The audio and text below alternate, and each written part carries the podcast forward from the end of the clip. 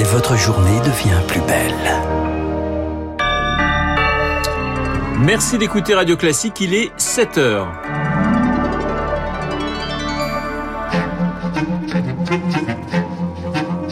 « 7h, 9h, la matinale de Radio Classique avec Renaud Blanc. Nouvelle médaille d'or pour la France à Tokyo. C'était cette nuit. Hugo Boucheron et Mathieu Androdias, sacrés champions olympiques en aviron.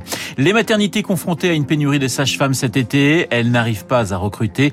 Situation dramatique pour les professionnels. Vous l'entendrez dans cette édition. Et puis, les soldes d'été sont terminés et le bilan est très décevant pour les commerçants. Reportage à la fin de ce journal. Radio classique. Et le journal de 7 heures nous est présenté par Baptiste Gabory. Bonjour Baptiste. Bonjour Renaud, bonjour à tous. Et de 3, troisième médaille d'or pour la France à Tokyo. C'était cette nuit en aviron. Ils étaient les favoris. Ils ont tenu leur rang. Les Français Hugo Boucheron et Mathieu Androdias, sacrés champions olympiques d'aviron en deux de couple après un finish incroyable au coude à coude avec les Néerlandais. Il reste 10 coups, 20 coups. Allez les gros Allez Mathieu Allez go ils vont les avoir. Allez Hugo, Non, non Pas de faute on repart. Oh la petite faute de Mathieu, mais c'est rien, c'est reparti, c'est parti Allez, allez, On va au bout Oh là On va au bout On va au bout. Là, Champion olympique.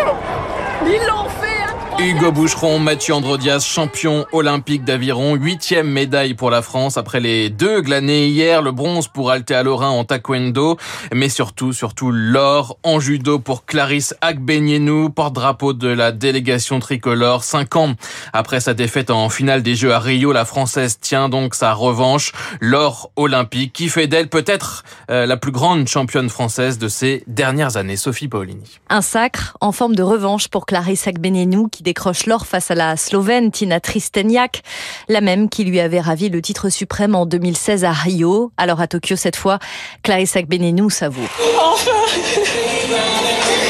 C'était la plus dure journée mentalement, mais finalement c'était la plus simple. J'ai cette médaille enfin J'y crois pas?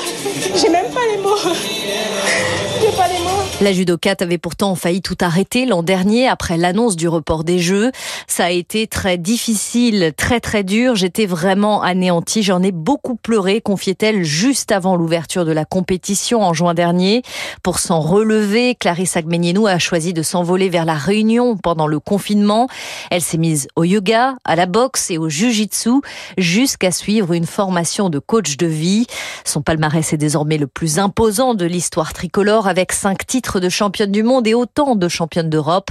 Clarisse Agbenienou se hisse à présent au firmament de l'Olympe. Sophie Paolini, le français Maxime Grousset s'est lui qualifié ce matin pour la finale du 100 mètres nage libre, finale qui aura lieu demain. Les filles du basket 3 contre 3 sont-elles qualifiées pour la demi-finale? Ouais, c'est pas mal tout ça, mon cher Baptiste. 7h03 avance, sur hein. Radio Classique, ça avance, ça progresse. Un Français sur deux, on change totalement de sujet, hein. un Français sur deux est désormais complètement vacciné. Ah oui, cap franchi hier, près de 5 millions d'injections ont été réalisées la semaine dernière. C'est un record depuis le début, depuis le lancement de la campagne vaccinale en France et le gouvernement euh, veut encore accélérer. 3 millions de nouveaux rendez-vous seront ouverts dans les 10 prochains jours. Parallèlement, la flambée des contaminations se poursuit. Près de 27 000 nouveaux cas enregistrés hier. 121 personnes ont été admises en réanimation. Le ministre de la Santé, Olivier Véran, a lui euh, vacciné hier devant les caméras sa collègue du gouvernement, Olivia Grégoire, enceinte de 5 mois. Objectif inciter les femmes qui attendent un enfant à se faire vacciner, y compris dès le premier trimestre. Dans les maternités, justement, les services sont en tension. Il y a quelques jours, le Conseil national de l'ordre des sages-femmes évoquait une situation dramatique en cause la pénurie de sages-femmes dans les maternités. Celles qui sortent d'école assurent habituellement les remplacements pendant les congés d'été, mais cette année, elles ne sont pas assez nombreuses et de nombreuses maternités ont, elles, toutes les peines du monde à remplir les plannings. Camille Schmitt. Depuis qu'une de ces sages-femmes est partie en arrêt maladie il y a plus d'un mois, Mireille Klein, la coordinatrice du pôle femmes-enfants à l'hôpital d'Orange, tente de recruter en vain. J'ai mis l'offre d'emploi sur Facebook.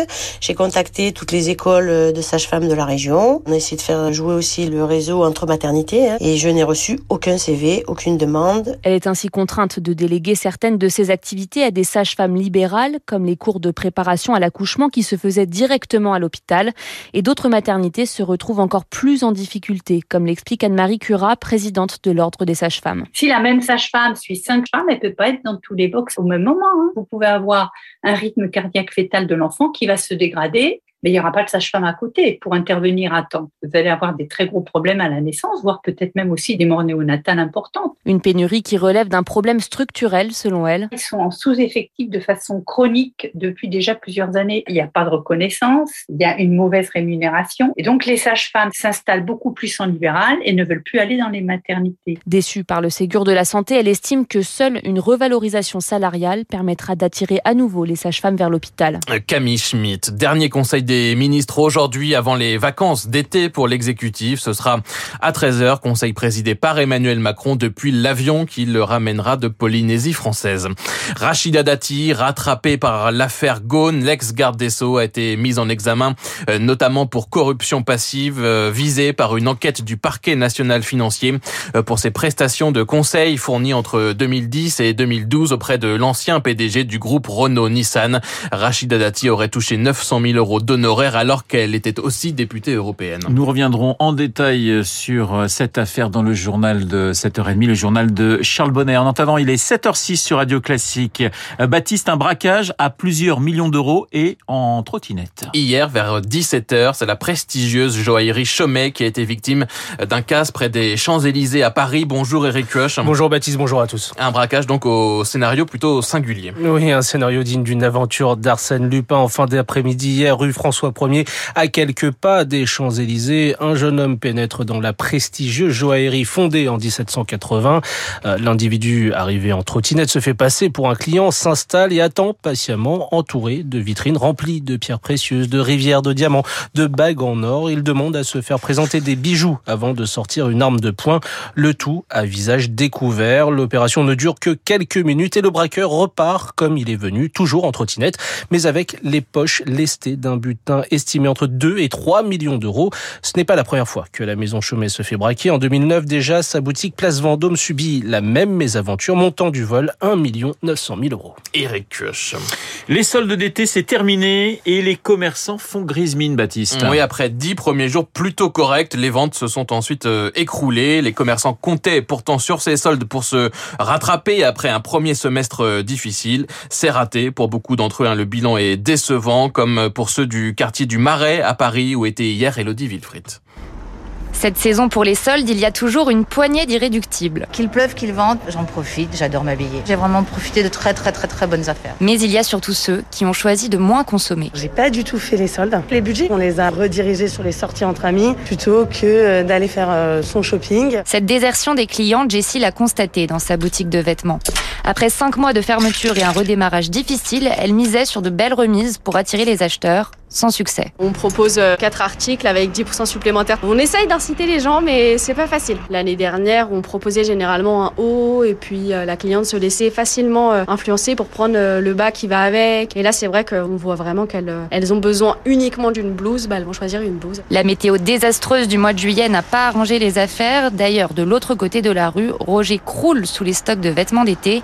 Il estime avoir perdu 70% de chiffre d'affaires par rapport au solde de 2019. Il y a vraiment personne, pas de touristes. Dans le marais, euh, en été, on fonctionne beaucoup plus avec les touristes. Il y a aussi euh, des gens qui travaillent chez eux à domicile. La plupart des gens du secteur, ils ont des résidences euh, secondaires en province. C'est des primos, mais on tient bon. On va voir jusqu'à quand. Pour tenter de liquider leurs marchandises, ces commerçants ont décidé de continuer à faire des promotions, même après la fin des soldes. Elodie Wilfried. Baptiste, les producteurs de champagne sont eux confrontés au mildiou. Le comité interprofessionnel du vin de Champagne parle d'attaque inédite cet été de mildiou, ce champignon qui peut ravager la vigne. Les pertes sont déjà de l'ordre de 20 à 25% sur le vignoble champenois. C'est parfois même beaucoup plus, comme pour Vincent Cher, viticulteur dans la vallée de la Marne. D'habitude, on a des petites taches qui apparaissent, on a le temps de réagir, mais là, euh, c'est sorti des feuilles entières qui étaient couvertes de mildiou. On a eu de l'humidité depuis euh, le mois de, mai jusqu'à actuellement. Hein, on n'a pas vraiment eu encore d'été et des grosses précipitations d'eau. Donc, euh, en fait, cette humidité,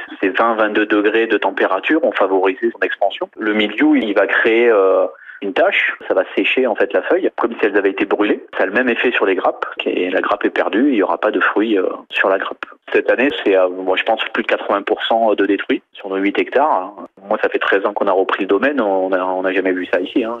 Propos recueillis par François Villeman. Enfin, Jean-François Stévenin est mort hier à l'âge de 77 ans.